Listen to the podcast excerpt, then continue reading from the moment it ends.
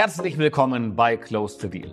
Heute spreche ich mit Christian Kuckwa und Moritz Stolp von der Nordholding über ESG-Investments und wie sich dies von einem Marketingtrend zu einer harten EU-Verordnung verändert hat und wie man sein Portfolio und sein Reporting dementsprechend ausrichten muss. Viel Spaß beim Reinhören, gleich geht's los. Herzlich willkommen zur 14. Episode von Close the Deal. Wie ihr wisst, spreche ich alle zwei Wochen mit Persönlichkeiten aus dem M&A und Corporate Finance Kosmos und wir diskutieren das aktuelle Marktgeschehen, Trends und Wege, um sich noch erfolgreicher aufzustellen. Und ähm, ja, an einem Thema, an einem Trend kommt man aktuell nicht vorbei, wobei eigentlich ist es fast vermessen zu sagen, dass es sich dabei noch um einen Trend handelt. Ähm, es geht natürlich um das Thema Sustainable Finance mit ESG-Kriterien. In der Vergangenheit häufig ähm, als reines Marketing verschrien, ähm, so wird es langsam ernst. Und das Europäische Parlament hat Ende letzten Jahres eine EU-Richtlinie ähm, zur Nachhaltigkeitsberichterstattung beschlossen, die ab 2024 dann schrittweise etabliert wird und ähm, zu einer mehr oder weniger strikten Reporting-Pflicht der ESG-Kriterien äh, bei kleineren, auch, also auch bei kleineren und mittelständischen Unternehmen führt. Und äh, ja, die Verantwortung für Mensch, Umwelt, Gesellschaft hat sich in den vergangenen Jahren natürlich nicht nur im M&A-Sektor von einem Nischenthema zu einem ganz wesentlichen Bestandteil weiterentwickelt und etabliert. Und äh, neben privaten und auch institutionellen Investoren legen natürlich auch Finanzierer wie Banken und Debtfonds vermehrt ihren Fokus auf Projekte und Unternehmenskunden, die Nachhaltigkeitskriterien erfüllen und ähm, ja, die sich halt hinter den Begriffen ESG und Green Finance dann verbergen. Und ähm, dieser Trend ist in der allgemeinen Unternehmensfinanzierung längst Realität. Ähm, die Finanzierer achten auf ähm, ESG-Leistungsindikatoren, Nachhaltigkeitsrankings und ähm, passen sogar ihre Finanzierungskonditionen dann eben an der ähm, Erreichung dieser Kriterien an. Und ähm, wo also dementsprechend in der Vergangenheit bei Investitionsentscheidungen im M&A- und PE-Umfeld bei der Due Diligence und bei der Kreierung der Investitionshypothese sehr, sehr stark auf die allgemeine Marktpositionierung, auf die historischen Finanzzahlen, auf den zukünftigen Ausblick geachtet wurde, ähm, spielt eben jetzt auch die ESG Due Diligence eine ganz wesentliche Rolle.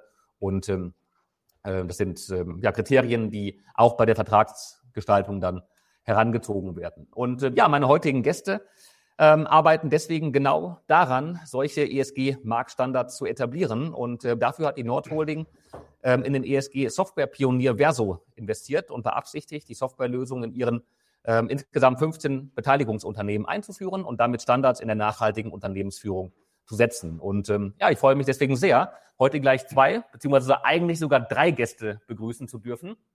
Denn ähm, neben Christian Kuckwa, Moritz Stolp von der Nordholding ist auch der Co-Founder und CEO von Verso, Andreas Maslow, als Zuhörer mit dabei und wird sicherlich gern im Laufe des Gesprächs noch ein, zwei Fragen mit beantworten und mit uns gemeinsam diskutieren.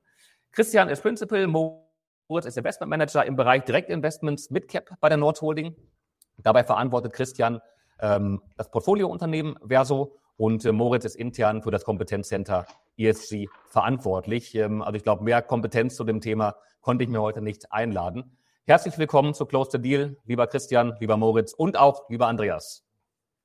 Ja, vielen herzlichen Dank, Kai. Vielen Dank, Kai.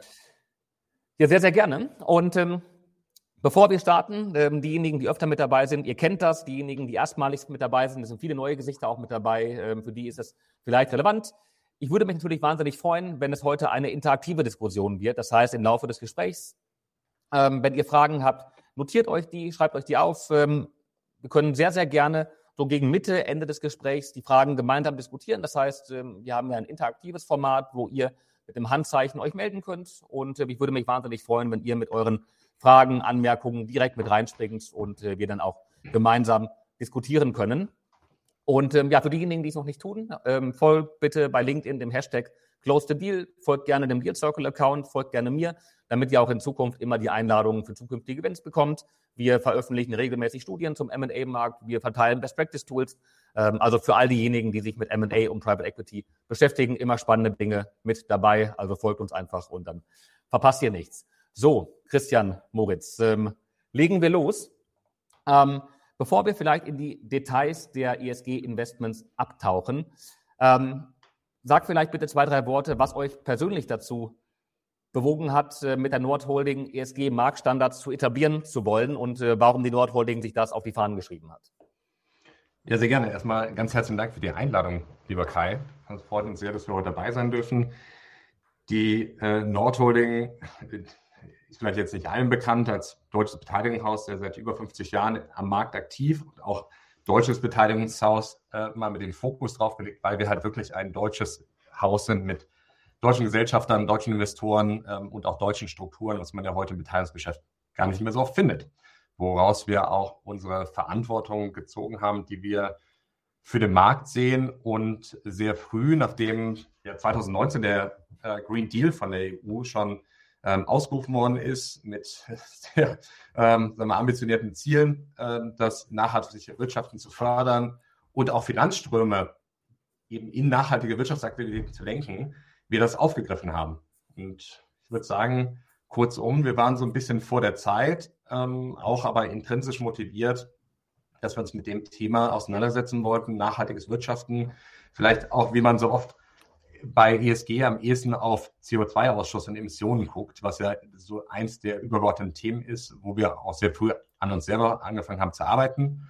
Ähm, aber da der Moritz bei uns das ganze Thema ESG mitverantwortet, würde ich ihm mal das übergeben in Richtung mal Marktstandards, die wir vielleicht setzen oder nicht setzen wollen, zu reden. Genau, ja, vielen Dank, Christian. Vielen Dank auch, Kai. Freut mich sehr, heute hier zu sein. Ähm, ich glaube, Standards setzen ähm, ist ein gutes Stichwort. Ähm, ich weiß nicht, ob wir heute schon Standards setzen können. Wir haben auf jeden Fall zumindest sehr früh angefangen, uns um dieses Thema zu kümmern und eben halt ähm, das Thema zu adressieren und letztlich ähm, diese, diese Art von, äh, von Maßnahmen eben halt bei uns ins Portfolio hineinzutragen. Und ähm, das, das frühe Kümmern bedingt eben am Anfang, dass man schlichtweg anfängt, erstmal überhaupt Transparenz zu schaffen. Und das Thema Transparenz ist, glaube ich, ein ganz, ganz Kern, äh, ganz wichtiges Thema oder ein Kernthema eben in diesem, ähm, in diesem Zusammenhang. Denn ähm, um überhaupt erstmal ESG-Performance festzustellen, musst du, musst du ganz früh und sehr und auch sehr, sehr langfristig mit den Firmen zusammenarbeiten, weil das einfach Projekte sind, die, die eben halt nicht mehr eben kurz aus dem Boden gestampft sind, sondern du musst ähm, intensiv äh, die, die, die KPIs eben halt anfangen zu tracken und, und das braucht Zeit. Und ich glaube, um, um da halt sozusagen sehr früh mit ähm, äh, diese Themen halt voranzutreiben, haben wir halt gesagt, wir, wir, wir fangen halt an, diese äh, mit unseren Portfoliofirmen eben den Austausch ähm, zu, zu starten. Wir werden, wir machen regelmäßig äh, Fragebögen, wo wir halt sowohl quantitativ KPIs tracken, die sich eben halt um die verschiedenen Dimensionen im Bereich I, S und G drehen. Ähm, wir haben einen jährlichen Fragebogen, wo wir eben äh, gemeinsam die Performance der Firmen äh, bestimmen. Aber nochmal, ich glaube, wichtig ist halt, um überhaupt erstmal Ziele festsetzen zu können und überhaupt sozusagen das Thema ähm, weiterentwickeln zu können, muss man erstmal eine, eine Standortbestimmung machen. So, und diese Standortbestimmung, ähm, das war letztlich das, wo wir eben 2019 das erste Mal angefangen haben, eben halt diese, äh, die KPIs zu tracken und jetzt mittlerweile haben wir einen ganz guten Datenschatz bekommen ähm, und ich glaube, das kommen wir gleich nochmal später dazu, dass ähm, das Investment in Versus sicherlich eine konsequente Fortschreitung äh, Fortsetzung dessen, dass wir halt letztlich irgendwie eine, eine analoge Excel-basierte ähm, Excel-basiertes Tracking äh, jetzt eigentlich in die sozusagen digitalisieren und, und äh, eben halt sozusagen darauf versuchen, einen Standard zu setzen. Moritz, du hast jetzt ein, zwei Mal die KPIs angesprochen, die ihr mhm. ähm, 2019 erstmalig angefangen habt zu definieren und ähm, dann eben ähm, auch zu tracken. Ähm, magst du mal zwei, drei Beispiele machen, welche da die, ähm, die, die wesentlichen KPIs sind, auf die ihr schaut? Klar, gerne. Ähm, also ich glaube, ganz wichtig und natürlich äh, das, wo auch, wo wir in der Diskussion mit den Firmen äh, regelmäßig merken, wo der Schuh am ärgsten drückt, ähm, sind schon die, äh, die Themen im Bereich Environment. Also wenn du jetzt eben halt mal ganz, ganz einfach alle reden über Treibhausgasemissionen oder Greenhouse Gas Emissions, ähm, äh, nach Scope 1, Scope 2, Scope 3, das sind sicherlich Themen, die, ähm, die wir äh, die wir heute schon sehen, wo wir sicherlich noch nicht äh, im gesamten Portfolio volle Transparenz haben, aber wo wir eben halt sehr früh schon begonnen haben, eben letztlich ähm, Energieverbräuche zu tracken, ähm, äh, bestimmte ähm, Emissionen im Bereich, äh, im Bereich Wasser, im Bereich, ähm, äh, ich sag mal, Giftmüll, dort, wo es relevant ist. All diese Themen, die halt ähm, letztlich äh, den, den Bereich Environment irgendwo adressieren. Das ist so das eine Beispiel. Im Bereich Social sind es natürlich irgendwie ähm, Kennzahlen, die sich eben halt um, äh, um, um die Themen ähm, Gender Equality ähm, und äh, Krankheitsquoten und, und so weiter. Also ich sage mal, die, die klassischen Kennzahlen eben halt im Bereich Mitarbeiter ähm, und eben halt äh, Frauen äh, Frauenquoten all diese Themen. So, und in dem Bereich Governance ist es, ähm, sind es relativ viele Themen, die sich halt um Policies drehen. Das, irgendwie die Themen, wo man halt, ähm, ja, ich sag mal, gibt es schon Code of Conduct Policies, gibt es schon ähm, ja, Policies, die, ähm, die sozusagen alle Themen rund um, um Führung irgendwo adressieren. Ich könnte tiefer reingehen, aber ich will jetzt hier den, den, den Rahmen ja, das, springen, das, das, das machen wir dann vielleicht noch gemeinsam Stück für Stück während der nächsten halben, dreiviertel Stunde. Ähm, aber vielen Dank für den, für den Überblick.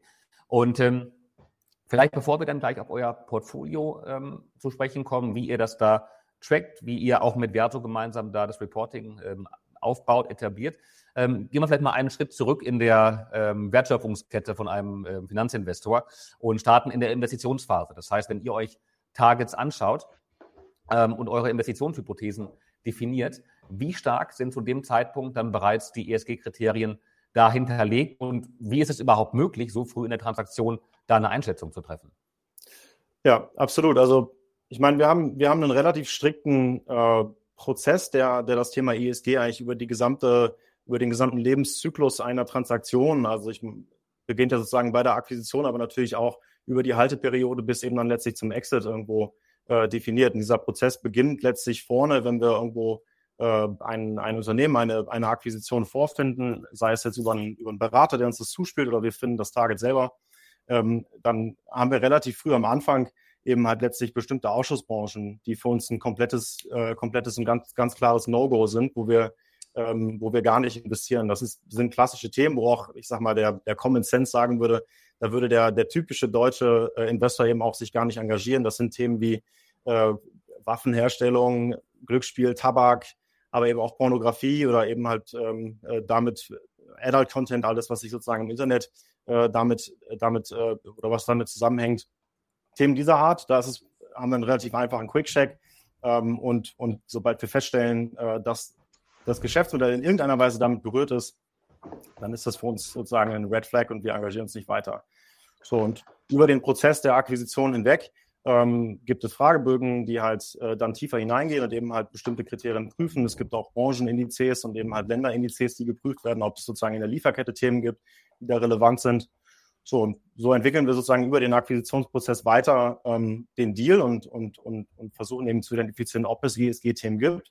Wir gehen natürlich dann auch so weit, dass wir in der Legal Due Diligence entsprechend den Scope dann ausweiten und gucken, ob wir diese Themen halt letztlich auch rechtlich wirklich zu prüfen haben und ob letztlich auch der, äh, der, die Einbindung eines echten ESG äh, Due Diligence Dienstleisters hier notwendig ist, um diese Prüfung dann halt auch tatsächlich ähm, nochmal auf einen anderen Standfuß zu stellen.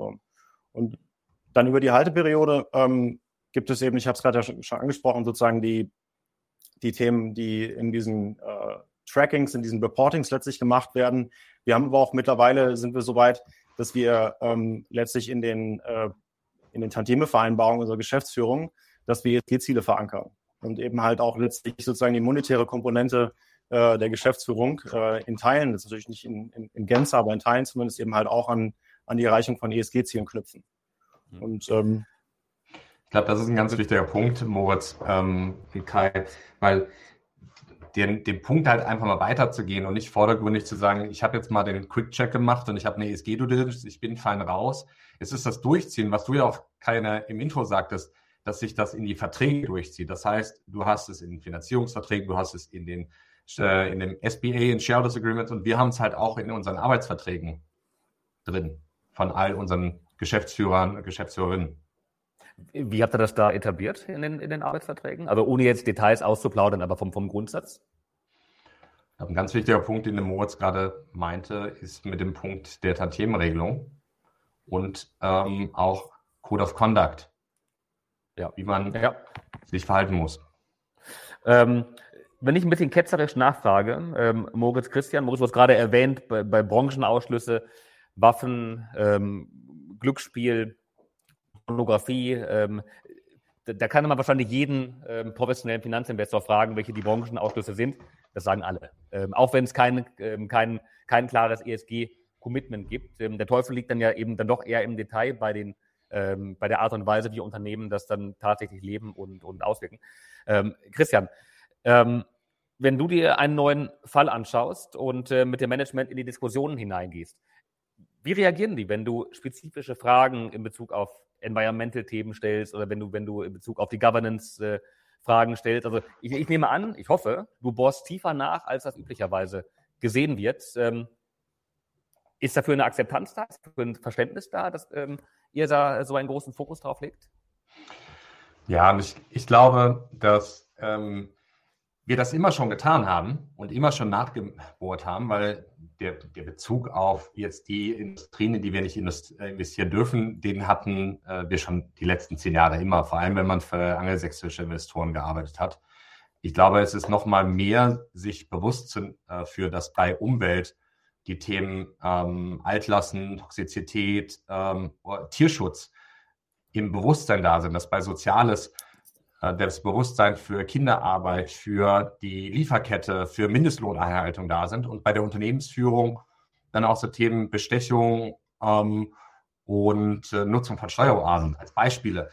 Ähm, wie gesagt, das sind keine neuen Themen. Und vor zehn Jahren haben wir die auch schon betrachtet. Aber heute sind die Teil eines ganz klaren Quick-Checks, den wir uns, wo wir uns auch rechtfertigen müssen vor unseren Kollegen, dass wir die alle gemacht haben und dass wir die alle mit Nein beantworten können weil sonst dürfen wir nicht äh, weitermachen. Und das ist dann auch in der Diskussion mit Unternehmern, äh, Unternehmerinnen, gerade so das Thema Bestechung äh, und ähm, sagen wir, Antikorruption, Schwarzgeld, ähm, dass man da schon sehr klare Linien fährt. Und ich habe da nur positives Feedback äh, zu bekommen, äh, dass man, dass man da auch wirklich seinen klaren Kriterienkatalog verfolgt und hier keine Kompromisse eingeht. Ich glaube, man, man kann aber Kai, wenn ich vielleicht da, wenn ich da einhaken darf, ja. ich glaube, wenn man, ähm, ich glaube, wenn man, wenn man ganz ehrlich ist, das Thema, das Thema Environment und sozusagen das Tracking der, der Environment KPIs ist auch mit Arbeit verbunden, muss man ganz ehrlich sagen. Also wenn du dich um Energieverbräuche kümmerst oder ähm, eben halt auch wirklich mal ein CO2-Projekt machen willst, ähm, das ist tatsächlich Zeit und Arbeit, die da reinfließen muss. Da muss Management Attention drauf. Und das sind halt Themen, die einfach wirklich Zeit kosten. Und äh, ich glaube, wenn man ganz ehrlich ist, klar, also es gibt Unternehmen, die sind dem sehr, sehr offen äh, gegenüber und das haben, haben wir auch im Portfolio schon angetroffen, auch sozusagen sehr früh in der Akquisition, wo, wo, wo man sehr offen dem gegenüber war. Aber es gibt natürlich auch Befindlichkeiten gegenüber, weil es eben halt sozusagen zusätzlicher Workload ist. Und wenn man in der Firma keine, ähm, noch keine Stelle so gesehen dafür geschaffen hat, dann ist das zusätzlicher Workload, der dann auch erstmal beim Management liegt. Und hm. ich glaube, da muss man am Anfang schon gucken, dass man das entsprechend richtig aufhängt und dem auch immer, äh, dass dem auch nachgeht und das nachhält. Aber ähm, grundsätzlich, glaube ich, muss die, muss die Bereitschaft dafür da sein, diese Themen einfach auch anzugehen. Aber jetzt mal unter uns. Also wir sind ja, ähm, wir sprechen ja quasi unter vier oder unter sechs Augen. Ähm, wenn ihr jetzt einen spannenden Fall habt, äh, mit, einem, mit, einem, mit einer super Investitionshypothese, tolles Wachstum, tolle Profitabilität, vernünftiger Einstiegspreis, der möglich ist, wo jetzt nicht alle Governance-Kriterien oder vielleicht nicht alle Environmental-Kriterien so erfüllt sind, wie ihr euch das wünscht. Da guckt man dann äh, trotzdem sehr intensiv drauf, oder? Ich glaube, es gibt immer das Ampelsystem, grün, gelb, rot. Wenn eine rote Farbe bei diesem Quick-Check am Anfang herrscht, dann ist es ein No-Go, dann können wir nicht investieren. Wenn jetzt eine gelbe Farbe da ist, dann heißt es, ähm, man kann es lösen, man kann es auch kurzfristig lösen. Aber es geht ja auch um die Einstellung der, der Unternehmerinnen dabei, ob ähm, es lösbar ist und aus dem Verständnis haben, dass das langfristig zum Erfolg des Unternehmens führt. Wir haben ja ganz oft den, wir haben ja ganz oft den Fall, dass dann hinterfragt wird, ja, okay, ESG, ihr, ihr, also ihr seid Gutmenschen, ja, ihr wollt das, wollt Klima verändern.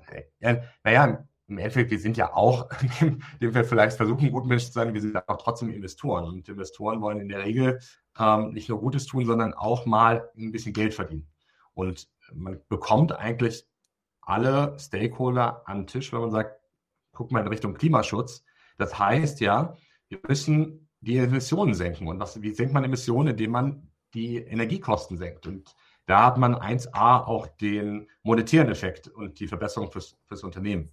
Mhm. Aber ganz ehrlich, also wenn dort äh, jetzt irgendwo in der Lieferkette bei einem produzierenden Unternehmen wir klar auf Kinderarbeit stoßen würden, also das ist ein No-Go, da würden wir niemals investieren und da muss man wirklich auch für sich diese rote Linie ganz klar ziehen und darf sie nicht überschreiten.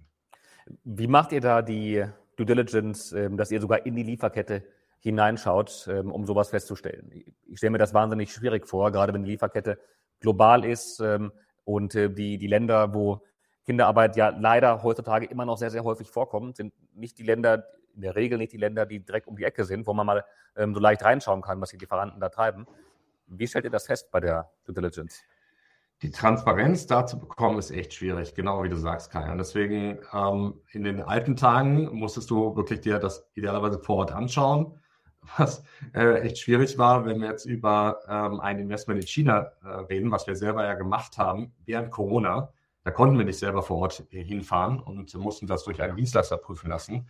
Aber genau da, um diese Transparenz zu schaffen, setzt ja auch ein Unternehmen wie Verso an, um die Lieferketten Transparenz zu schaffen und dort eben mit Hilfe von Softwarelösungen und Daten, die darüber auch eingesammelt werden, bis runter zu den Lieferanten und Vorlieferanten in unserer gesamten Kette eine Transparenz zu schaffen. Also das Wort eben Transparenz und eben nicht nur vordergründig sich einen grünen Haken abzuholen, das ist immens wichtig.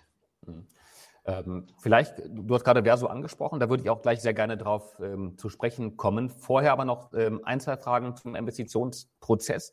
Ähm, stellt ihr Bewertungsunterschiede fest bei den Transaktionen, wo ihr mit, einem, mit einer relativ guten Gewissheit sagen könnt, da werden die ESG-Kriterien erfüllt? Sind die tendenziell höher bewertet als diejenigen, wo es gibt? Ähm, kann, kann man das sagen? Ich, ich würde sagen, Stand heute ist es wahrscheinlich so, dass die Unternehmen mit einer außerordentlich guten ESG-Performance, also die eher nach oben, nach oben ausschlagen, dass, dass dort tatsächlich auch äh, Prämien für bezahlt werden. Ich glaube sozusagen für das erstmalige Einhalten von Standards wahrscheinlich noch nicht, ähm, aber das wird sich wahrscheinlich stärker, stärker ausdifferenzieren jetzt über die Zeit. Auch das könnte natürlich ein Teil der Investitionshypothese ähm, aber sein, wenn ähm, Unternehmen vielleicht noch nicht ganz so gut aufgestellt sind bei der Erfüllung der, der ESG-Kriterien, zu sagen, okay, dann steige ich da vielleicht mit einem etwas günstigeren Multiple ein, habe aber große Werthebel ähm, in der Korrektur der Missstände, äh, woraus ich vielleicht sogar noch ein Multiple-Arbitrage äh, beim Verkauf ziehen kann. Du, absolut. Wenn da jetzt kein No-Go ist, sondern wirklich nur, sagen wir mal, Baustellen, wir aber wissen, wir können sie lösen innerhalb unserer Investmentperiode, äh, definitiv. Ich glaube, wo du es heute schon merkst, dass es Abschläge gibt äh, bei dem Thema Finanzierung, du hast es in der Intro ja angesprochen. Ja und äh, es zum Teil gar, gar keine Finanzierung gibt, weil die Banken sagen, sorry, dann können wir nicht investieren, wenn hier unser ESG-Rating so schlecht ist. Und das ist äh, eine ganz interessante Entwicklung, die ja uns Investoren als auch Unternehmen dazu zwingt, ESG einzuführen. Weil wie, wie bekommst du Unternehmen dazu? Ähm, in der Regel durch Druck von außen und der Druck, das macht die Europäische Union mit all ihren Aktivitäten, um ja genau das zu machen, ESG-konforme Finanzierung, Sustainable Finance äh, und eben massiv diese Finanzströme in diese nachhaltigen Wirtschaftsaktivitäten zu lenken. Aber auch ähm, der Nachfrage bei den Kunden von Banken, die sagen, hey, wenn ich bei gleicher Rendite, gehe ich doch lieber in ein nachhaltiges Produkt als in ein nicht nachhaltiges Produkt.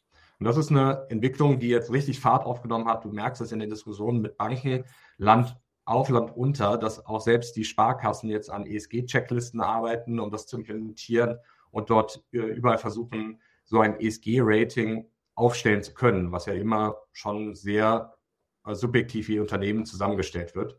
Und was für ein Unternehmen dann echt spannend sein kann, weil sie ja dadurch eventuell niedrigere Zinsen vielleicht bekommen. Mhm. Oder überhaupt eine Finanzierung. Ja. Ähm, kann, kannst du ähm, eine, eine grobe Einschätzung geben, von wie viel günstigeren Zinsen wir sprechen? Oder eben höheren Zinsen? Ja, dafür bin ich jetzt kein, äh, der sagen wir mal, äh, Finanzierungsexperte. Vielleicht kann sich gleich jemand aus dem Kreis der Teilnehmer melden und da mal einen, äh, einen Eindruck vermitteln, was sie glauben. Aber du wirst genauso ein Margin Grid haben, was sich heute eben an der eine nette Verschuldungsgrad definiert, wo dann auch sagt, okay, ähm, für die weiteren Zinsschritte oder Zinspönalen wird das ESG-Rating vorangezogen. Ob das jetzt 25, 50 Basispunkte oder vielleicht sogar 100 Basispunkte sind, vermag ich jetzt nicht einzuschätzen. Mhm. Also vielen Dank, Moritz, für die, für die Steilvorlage. Das hätte ich sonst jetzt in der Tat auch machen wollen, nochmal ähm, mich an die, an die Zuhörer zu wenden. Also wenn es Fragen gibt, jetzt sogar in dem Fall Einschätzungen gibt zum, ähm, zur, zur Finanzierungssituation, ähm, immer gerne Handzeichen geben und ähm, ich schalte dann das Mikro frei und äh, wir können gemeinsam diskutieren. Ähm, würde mich freuen, wenn wir da ein bisschen eine gemeinsame interaktive Diskussion hinbekommen würden. Ähm, Lass uns ein bisschen auf, ähm, auf Verso zu sprechen kommen. Und ähm, Christian, nimm uns doch gerne mal ein bisschen mit hinter die Kulissen der, ähm, der Verso-Transaktion. Ähm, wie seid ihr vorgegangen? Was waren die entscheidenden Punkte? Und vielleicht magst du noch mal eine ganz kurze Einführung geben. Was macht Verso überhaupt? Ja, ich glaube, erstmal, wie wir ähm, vorgegangen sind, so die letzten Jahre hatte Moritz ja beschrieben, das war echt viel Excel-basierte Datenerfassung. Ähm, und wir wollten unbedingt so eine gewisse Transparenz ja auch schaffen. Und in diesem Prozess, wo wir gesagt haben, hey, das müsste man automatisieren, sind wir auf Verso gestoßen. Verso ist, ähm, und das kann er vielleicht, wenn sich Andreas gleich auch mal zum äh, Wort melden will, ähm, ein bisschen besser erläutern, dass ich dem nicht vorgreife, aber das ist halt eine cloudbasierte SaaS-Lösung, um ein Nachhaltigkeitsreporting für Unternehmen zu erstellen. Und äh, wirklich eine, eine, tolle Lösung, wo man automatisiert eigentlich seinen Nachhaltigkeitsreport zusammenbauen kann mit äh, super Kunden, wie beispielsweise Nestle als einen der sehr großen Kunden, aber auch viele deutsche Mittelständler, die das heute schon nutzen. Und wir waren von Anfang an super beeindruckt, was Andreas, Nuvia, Florian dort aufgebaut haben in wirklich langer Arbeit eine sehr solide und gut laufende Softwarelösung ähm, cloudbasiert in den Markt zu bringen. Und dann haben wir uns wirklich füreinander entschieden. Ähm, ich glaube, sie hätten auch locker einen amerikanischen Groß-VC haben können und äh, tolles Funding, aber ähm, wir haben in der, in der Sache da wirklich zusammengefunden, weil sie gemerkt haben, dass wir auch einen gewissen Purpose Drive haben. Und das ist dieses Brennen für die Sache, ESG, ist so entscheidend, dass man, ähm, das merken wir auch bei allen Unternehmen, mit denen wir sprechen, die dieses als wirklich Basis, ähm, fundamentales Geschäftsgebaren haben, Nachhaltigkeit, das ist enorm viel, die purpose-driven sind. Und am Anfang haben wir das ehrlich gesagt auch als strategisches Investment für die Nordholding gesehen und sind dann aber in den ganzen Prozessen ähm, dazu gekommen, dass für uns es wirklich Sinn gemacht hat, dass wir entschieden haben, lass uns daraus wirklich eine ganze Gruppe aufbauen, die Software und Consulting ESG als Basis hat. Und so haben wir jetzt ein, daraus eben ein Bind-Build-Approach auch gestaltet. Andreas, ähm, hier würde ich gerne ähm, einmal den, den, den Christian äh, das aufgreifen. Ähm, vielleicht bist du so lieb und ähm, gibst einmal das Handzeichen, dass ich dich mit dazu nehmen kann, damit wir auch ein bisschen direkt diskutieren können. Da ist das Handzeichen, das sieht gut aus. Ähm, so jetzt hoffentlich spielt die Technik mit und äh, ich kann das auch freigeben. So. Das scheint funktioniert zu haben. Andreas. Funktionieren. Kann Hallo, die Wunde. Danke fürs Hinzuziehen. Ja, danke für deine Zeit und äh, dass du ähm, Lust hast, ein bisschen mit zu diskutieren. Vielleicht kannst du ähm, zwei, drei Worte sagen, Andreas, was dich dazu bewogen hat, äh, Verso zu gründen? Ähm, das, das mache ich sehr gerne, ähm, Kai. Das Ganze liegt schon, da müssen wir über zwölf Jahre zurückspulen. Und zusammen mit meinem Mitgründer, dem Florian, wir sind beide ganz unabhängig ähm, quasi auf die gleiche Problemstellung gekommen. Wir haben festgestellt, dass Unternehmen, wie wir auch schon von Christian und Moritz gehört haben, ähm, auch schon damals noch zunehmend mehr als heute Probleme haben, ähm, über ihre Nachhaltigkeitsaktivitäten qualitativ wie quantitativ Aussagen zu treffen. Ähm, weil sie einfach die Daten nicht parat haben. Die liegen irgendwo in Excel, PowerPoint, Word, im ganzen Unternehmen überall verstreut. Und ähm, das hat Flo und ich ganz unterschiedlich auf unterschiedlichen Wegen festgestellt. Und äh, wir beide sind äh, schon lange befreundet, haben uns auf dem Tennisplatz getroffen, sind ein gutes Doppel und haben das übereinander gelegt und haben gesagt, hey, dieses Problem, das muss man doch lösen. Lass es uns das tun. Und daraus ist 2010 Verso entstanden. Ganz spannend. Und ähm, jetzt natürlich die, die brennende Frage, wie geht ihr denn dabei vor? Denn ähm, ähm, es ist ja schon mal gut, wenn die Unternehmen überhaupt, sei es nur in Excel, ähm, ihre, ähm, ihr, ihr Nachhaltigkeitsreporting durchführen. Ich hätte fast die, äh, die Einschätzung, äh, dass es für ganz, ganz viele kleinere und mittelständische Unternehmen ähm, eine ganz, ganz große Blackbox ist, wie man überhaupt selbst ähm, die Erreichung der ESG-Kriterien tracken kann und wie man dabei vorgehen, ähm, vorgehen sollte. Ähm, also wie, wie unterstützt ihr konkret die Unternehmen mhm. ähm, bei, der, bei der Umsetzung?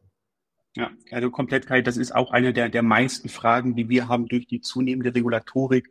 Was muss ich überhaupt machen? Wo kann ich anfangen? Wo stehe ich überhaupt? Und genau da setzen wir im Prinzip an. Ähm, Im Prinzip, lass uns mal den Status quo erheben ähm, lass mal alle Daten, die überall verstreut sind. Nachhaltigkeit ist ein Querschnittsthema. Es gibt ja keinen ähm, Winkel des Unternehmens, was davon nicht betroffen ist. Lass das mal alles konsolidieren und alles zusammen in One Single Source of Truth, also in eine Software quasi konsolidieren und lass dann von da aus mal gucken, hey, wo stehen wir hier wo sind wir hier und wie geht's dann weiter? Ja? Ähm, gibt es eine Strategie, gibt es keine Nachhaltigkeitsstrategie? Was ist denn überhaupt wesentlich für mich? Also was macht denn überhaupt auch Sinn zu erheben, zu tracken und zu messen? Und dann von da aus Stück für Stück sich in Richtung eines Nachhaltigkeitsberichts vorarbeiten und den dann am Ende des Tages im besten Fall auf dem Knopfdruck zu haben, um dadurch Zeitersparnisse zu haben, um sich darum zu kümmern, um was es geht, nämlich die Weiterentwicklung der Kennzahlen, das Setzen der richtigen Ziele und das Umsetzen der Maßnahmen. Darum sollte es bei der Nachhaltigkeit gehen, damit ich die schönen Effekte habe, wie Christian auch gesagt hat, äh, bei den Sparkassen einen besseren Zinssatz, dass ich bessere Mitarbeitende ähm, im Bewerbungsprozess habe, dass ich ähm, gute ähm, Ausschreib Ausschreibungen mit dran teilnehmen kann äh, und eine zu, ähm, zusätzlich höhere Transparenz, ähm, Transparenz bekomme.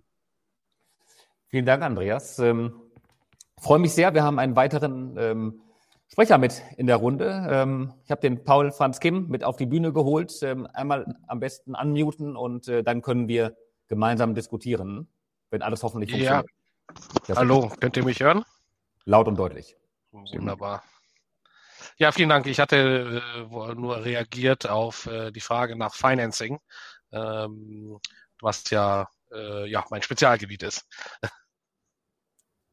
Okay, und ähm, wie ist deine Einschätzung dazu? Ja, also zunächst mal war ja die Frage, wie hat sich das Financing-Umfeld, äh, glaube ich, überhaupt verändert im Zuge von ESG? Äh, das war ja, glaube ich, die, die Eingangsfrage. Und äh, wie sehen dann Zinsen aus etc.? Ähm, also äh, grundsätzlich kann man sagen, das ist jetzt natürlich nicht was, was, was äh, vollkommen die Landschaft verändert, sondern es werden natürlich Anreize gesetzt über ein ESG Ratchet, äh, was auf jeden Fall Vergünstigungen und damit äh, äh, Incentives setzen soll. Ähm, das muss sich orientieren, aber natürlich an klaren Zielsetzungen, äh, die man natürlich vorher formulieren muss. Ja.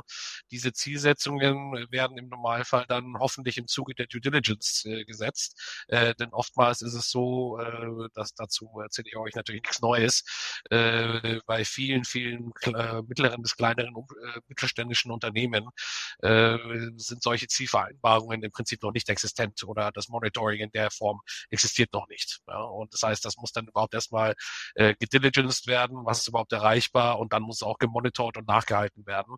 Äh, dann sind allerdings Vergünstigungen möglich. Äh, die spielen sich im Bereich von 50 bis 100 Bips ab. Äh, vom jeweiligen äh, Referenzzinssatz, den man da quoted bekommt. Ähm, äh, Darüber hinaus gibt es dann, wenn wir dann in größere Kategorien gehen, äh, gibt es dann natürlich, wenn wir über bestimmte Technologien, Innovationen, die wirklich, sage ich mal, äh, äh, Umweltthemen oder dergleichen groß voranbringen oder große Innovationen sind, äh, dann gibt es natürlich auch sogenannte äh, Green Financings, äh, Green Bonds etc., äh, die dann insbesondere von, von Investoren nachgefragt sind, ja, die dann ganz bestimmte Erleichterungen wiederum äh, erlauben. Das mal so als grober Abriss. Ja. Perfekt, aber, aber ganz, ganz vielen Dank, dass du ähm, da das, das, äh, das Mikro und das Wort einmal ergriffen hast. Ähm, und ähm, 50 bis 100 Basispunkte ist ja schon ordentlich. Also da sprechen wir ja schon dann von einem ähm, signifikanten Effekt auf, auf die Finanzierungshöhe. Ähm, vielen Dank. Ähm, gerne. Andreas, ich würde gerne ähm, auf dich nochmal kurz zurückkommen und ein bisschen tiefer ähm, hineinschauen. Du hast gerade angesprochen, für viele Unternehmen ist es gar nicht so einfach, ähm, das Reporting überhaupt aufzusetzen. Und äh, mich würde interessieren, wenn ihr eure Software verkauft, vermarktet, ähm, ist das Problembewusstsein denn vorhanden bei den Unternehmen? Ähm, also gibt es eine intrinsische Motivation, jetzt zu sagen, okay, ähm, ich, ich, ich will für mich meine, mein ESG-Reporting aufsetzen, ich will mich verbessern? Ähm, oder sind es eher die regulatorischen Vorschriften, die am Horizont sind, die dann ähm, euch in die Karten spielen? Ist es vielleicht die erste, die, die nächste anstehende Finanzierungsrunde, ähm, für die man sich besser ähm, wappnen möchte? Was sind so die Treiber, warum Unternehmen auf euch zukommen? Ja. Kai, das ist eine sehr gute Frage. Jetzt bin ich ja seit über zehn Jahren äh, schon in dem Bereich unterwegs und ähm, ich kann dir sagen, es ist die ähm, leider natürlich die, die Minderheit, die da jetzt äh, ganz klar intrinsisch kommt und sagt, wir müssen das machen. Der ganz große Treiber ist ganz klar die Regulatorik. Christian und Moritz haben es ja auch gesagt, als, als Schirm der European Green Deal daraus ähm, äh, abgeleitet äh, die CSRD, ähm, ähm, das Lieferkettentransparenzgesetz, ähm, ESG-Offenlegungspflicht. Das sind ganz klar äh, die regulatorischen Treiber. Und meistens, ähm, wo die Unternehmen dann ähm, richtig anfangen loszulegen, ist halt ein weiterer extrinsischer Faktor, der meistens von der eigenen Belegschaft kommt. Der kommt, ich möchte, ich brauche bessere qualifizierte Mitarbeitenden. Also der War of Talents ähm, ähm ist ähm, ähm, ganz ein wichtiger Punkt, weil es gibt keine ähm, guten Talente, die nicht nach Nachhaltigkeit fragen. Das Finanzierungsthema, wie du gesagt hast, ob es die nächste Investitionsrunde ist oder ich möchte mein nächstes Firmengebäude, meine nächste Produktion äh, ähm, finanzieren, werde ich nach ESG-Kriterien gefragt. Ähm, das nächste Thema im Sales, Ausschreibungen. Ähm, jede große Ausschreibung verlangt nach äh, Mindestkriterien über Nachhaltigkeit ähm, oder ESG. Also das ist ein äh, weiteres großes Thema. Vielleicht hat aber auch der Wettbewerber eine große Nachhaltigkeitsstrategie lanciert und äh, geht damit gerade relativ gut um die Häuser. Also das sind sehr vieles immer extrinsische Faktoren, ähm, die dann auf die Unternehmen äh, auf unterschiedlicher Weise wahrgenommen werden und wo es dann in, ins Handeln kommt. Aber der Haupttreiber ist ganz klar die Regulatorik, ähm, die zunehmend von Jahr zu Jahr ähm, mehr ähm, in Kraft tritt. Was euch ja total in die Karten spielt und ähm, ja eine, eine, immer höhere ähm, Transparenz schafft für, für, die, für die Relevanz ähm, ähm von, euren, von euren Systemen. Voll, voll Kai. Und also wie, wie gesagt, wir machen es nicht erst seit gestern oder seit einem Jahr, wir machen das seit über zehn Jahren ähm, europaweit. Ja. ja. Wir haben eine Vielzahl von Nachhaltigkeitsberichten. Das ist auch, also unsere Kunden sagen ganz gerne, na toll, wir, müssen, wir machen nicht bei Jugend Forsch mit, äh, sondern wir kennen das. Ich habe die ähm, oder wir haben mit ähm, eine der großen Standards, haben wir teilweise mitentwickelt. Ja, wir kennen von der GRI über DNK, UN Global Compact, da sind wir seit über einem Jahrzehnt dabei. Und das ist natürlich ein tiefes Know-how, was in der Software drin ist, ähm, was aber auch in unserer Company drin ist und wo wir unseren Unternehmen helfen. Ähm, weil wir wollen Impact und gute Ergebnisse für unsere Kundinnen und Kunden erzeugen. Und dadurch und so durch gelingt dann auch die nachhaltige Transformation. Jetzt hast du gerade ähm, einmal unbewusst, glaube ich, das Wort Impact verwendet. Darauf wollte ich eh noch zu sprechen kommen, weil neben dem ESG-Reporting ähm, liest man und spricht man ja auch immer äh, mehr vom, vom Impact-Investing und, und Reporting. Ähm, also nochmal einen Schritt darüber hinaus. Magst du dazu vielleicht zwei, drei Worte sagen? Ähm, also kann ich, kann ich sehr gerne. Also wenn ich von Impact äh, spreche, ähm, rede ich jetzt gar nicht vom Impact Investing per se als Domäne, sondern ähm, wie erzeugen wir nachhaltigen Impact bei und mit unseren Kundinnen. Und das ist, wenn ein Nachhaltigkeitsbericht ähm, ähm, ähm, geht raus und ähm, die HR-Abteilung merkt sofort in den Gesprächen ganz anderes, äh, ganz andere Fragestellungen und sofort ein ganz anderes Feedback. Oder wir hatten es auch vorhin schon, wir hatten es Ende letzten Jahres, ähm, ähm, gutes mittelständisches Unternehmen von uns ähm, hat bei einer großen Firmenfinanzierung tatsächlich unbedingt den Nachhaltigkeitsbericht gebraucht, den äh, vorgelegt und hat einen besseren Zinssatz bekommen. Ja, das ist, wenn, wenn ich von Impact rede, ähm, wo, ähm, was mich umtreibt, oder wir haben auch Unternehmen beim IPO begleitet, ähm, wo dann eine Nachhaltigkeitsstrategie mit Bericht vorgelegt werden kann und dann zurückkommt, die CFOs, ähm, der CFO sagt, hey super, ich habe andere Gespräche, ich habe bessere Investoren, ich habe einen anderen Sharepreis. Das ist, wenn ich von Impact rede. Impact Investing per se ist natürlich, wenn man dann über ähm, ähm, ähm, Impact-Unternehmen sprechen, die vom Geschäftsmodell her ab Minute eins rein ein Impact-driven Geschäftsmodell haben. Ja? Das, also das würde ich mal so ähm, ähm, unterscheiden. Das wär, wäre mein kurzer Kommentar dazu. Mhm. Christian Moritz, ähm, wie spannend ist das Feld für euch? Ihr spracht ja auch davon, um Verso herum vielleicht eine Buy-on-Build-Story aufbauen zu wollen. Mhm. Ja, wir sind, wir sind jetzt kein Impact Fund oder Article 9 Regulated Fund, ähm, nur haben wir das Thema halt in Summe für uns, ähm, sagen wir, der Zeit voraus schon lange auf die Fahne geschrieben. Äh, aus Verso ähm, sind wir dabei, jetzt eine wirkliche Gruppe rundherum, um das Thema zu bauen. Und ähm, wir schauen ja auch bei allen anderen Themen, wie bereits besprochen, auf das Thema ESG und den Impact daraus folgt schon sehr doll. Aber wir sehen es im Markt natürlich extrem, wie viele neue Impact Funds an den Markt kommen. Es gab jetzt, glaube ich, die Woche beim Merger Markt auch so Übersicht, dass in den letzten fünf Jahren 39 Impact Funds an den Markt gekommen sind in Europa. Das zeigt halt, dass sich viele Funds das als Kernstrategie draufschreiben, um natürlich ein Alleinstellungsmerkmal äh, zu haben und ähm, demnach auch Gelder einwerben zu können. Weil es ist eine, eine sehr gut laufende Strategie, eine wichtige Strategie, die es auch unterstützt, wohin sich der Markt entwickelt.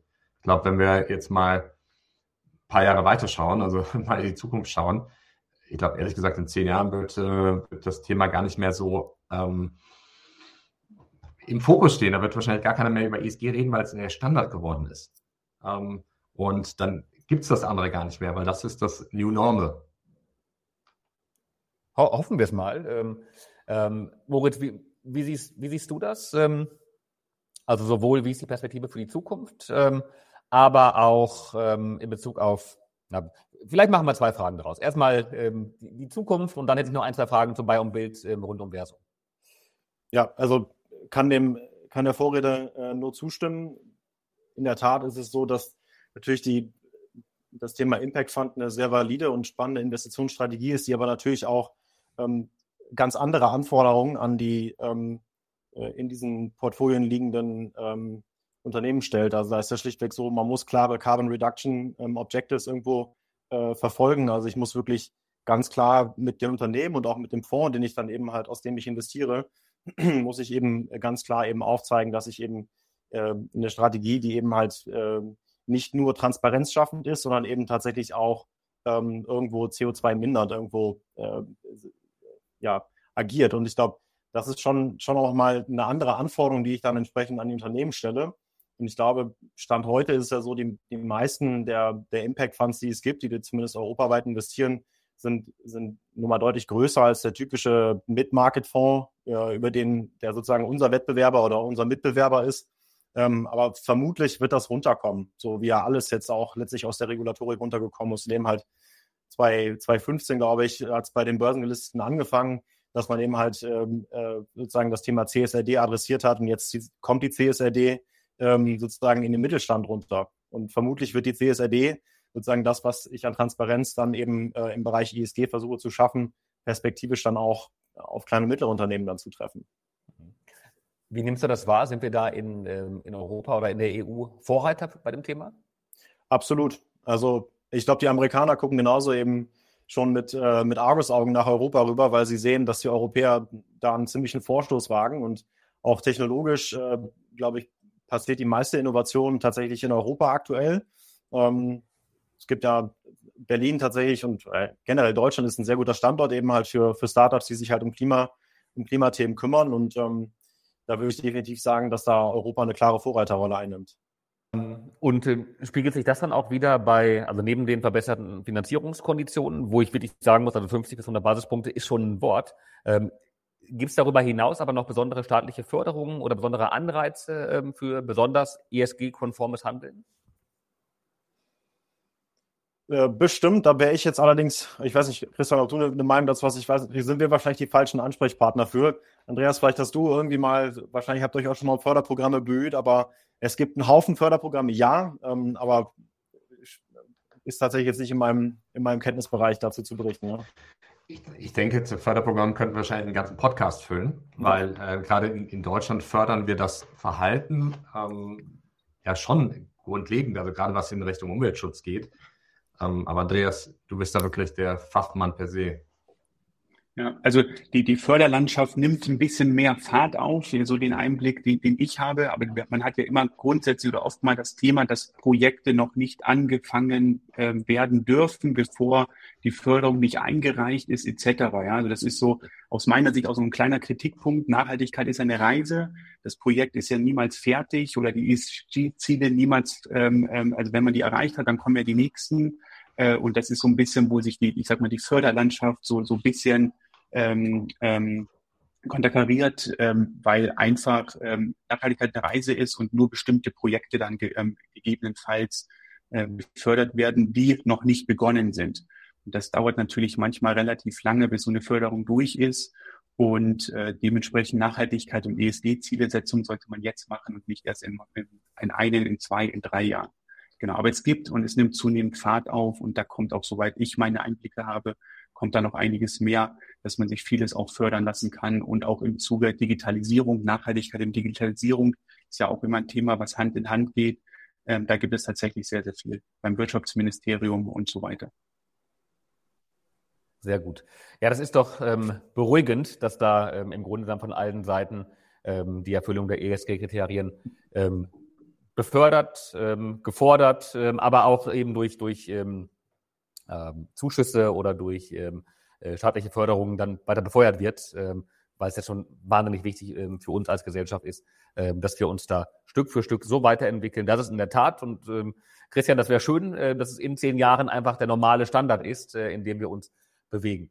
Ähm, mit einem Blick auf die Uhr, ich befürchte, die Zeit ist schon wieder rum. Ähm, Christian, Moritz, Andreas, vielen Dank für das Teilen eurer so wichtigen Insights zum Thema ESG-Investments. Ähm, für mich und für die, ich glaube, für die ganze Community ähm, sehr, sehr viele spannende Learnings mit dabei, wie man vorgeht, ähm, sowohl für diejenigen, die auf der Finanzinvestorenseite sind, bei der ähm, ähm Einschätzung zukünftiger ähm, Transaktionen, aber eben auch bei der Arbeit mit aktuellen Portfoliounternehmen. Vielen Dank an alle Zuhörer, die mit dabei waren. Ähm, hat mir wie immer großen Spaß gemacht und für alle, die es noch nicht wissen, also das, ähm, die Aufzeichnung wird auch als Podcast äh, im Nachhinein vermarktet, ähm, auf allen gängigen Podcast-Plattformen äh, zu hören. Also für diejenigen, die ähm, heute vielleicht nicht mit dabei sein konnten und es jetzt als Podcast hören, ähm, schön dann auf diesem Weg ähm, dabei gewesen zu sein. Euch allen vielen, vielen Dank. In zwei Wochen geht es weiter mit der nächsten Episode ähm, von Close the Deal. Mir bleibt nichts weiter übrig, als euch allen, Ihnen allen ein schönes Wochenende zu wünschen. Also, vielen Dank und bis bald. Vielen herzlichen Dank. Danke. Danke. Tschüss. Danke.